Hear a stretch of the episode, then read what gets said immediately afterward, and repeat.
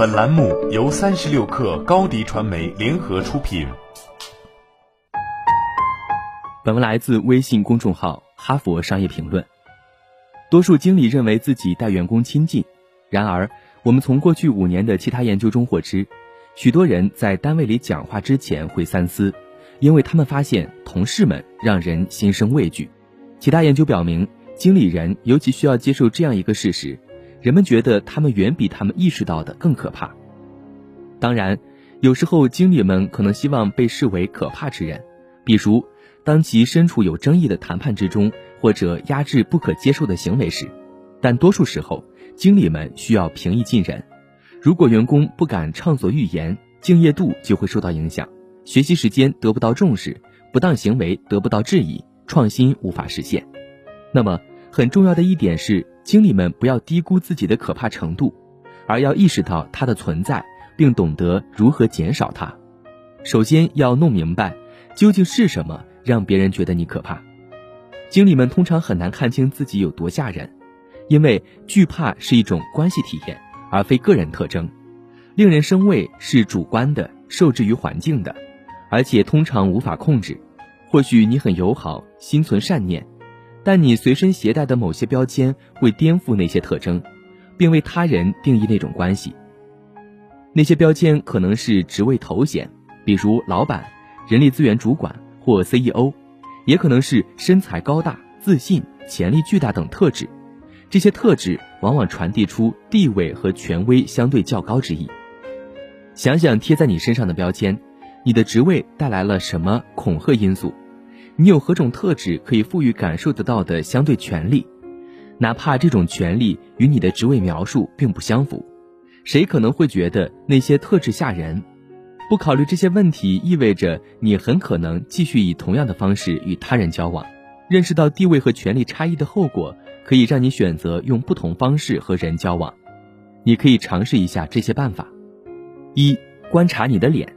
作为哺乳动物，我们通过他人的手势。来获取意思的时候会感到焦虑，在不知道这一点的情况下，经理们时常发出非言语的闭嘴信号，而不是大声说出这些信号，弄清你的面部抽搐和表情时时刻刻在传达什么信息。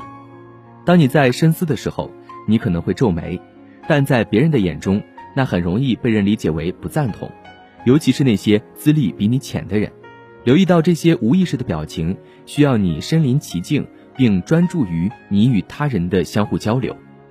和别人谈判时，尽量减少干扰，这样你就可以考虑自己真正传达的信息。要有意识地鼓励、支持对方，并向其学习。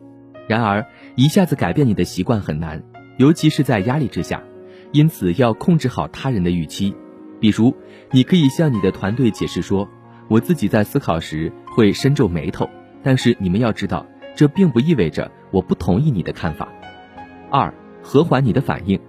如果你身居要职，别人会仔细检视你的反应，对质疑做出消极反应，比如公然愤怒、不屑一顾或者了无兴趣。这意味着你未来不会经常受到质疑。坚持要求人们必须拿出解决方案，而非问题来见你，意味着有些人在注意到问题特别复杂或非同寻常时。他们也许会保持沉默。你要创造一种心理安全的文化，让员工能够坦诚面对坏消息。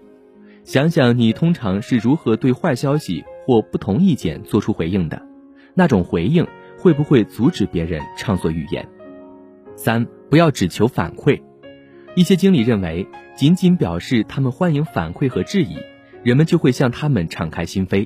但具有讽刺意味的是，你看上去越让人害怕。就越不可能有人会这么说或对你提出质疑。明智的领导者明白这一点，并承认他们需要更直接的欢迎反馈和质疑。这就意味着要问更具体的问题，比如要变得更平易近人。我可以改变的关键东西是什么？许多领导者并没有意识到，他们通过头衔投下的阴影，以及别人给他们贴上的标签。通过更好的弄清你是如何在单位人际关系中制造距离感和等级感的，并且和缓你的非言语手势、言语反应，以及你要求人们吐露心声的方式，你会更有能力去鼓励人们克服距离，成为你或。许以为自己已然是的那种开放的领导者。好了，本期节目就是这样，下期节目我们不见不散。高迪传媒寻求食品电商货源合作，合作请关注微信公众号高迪传媒。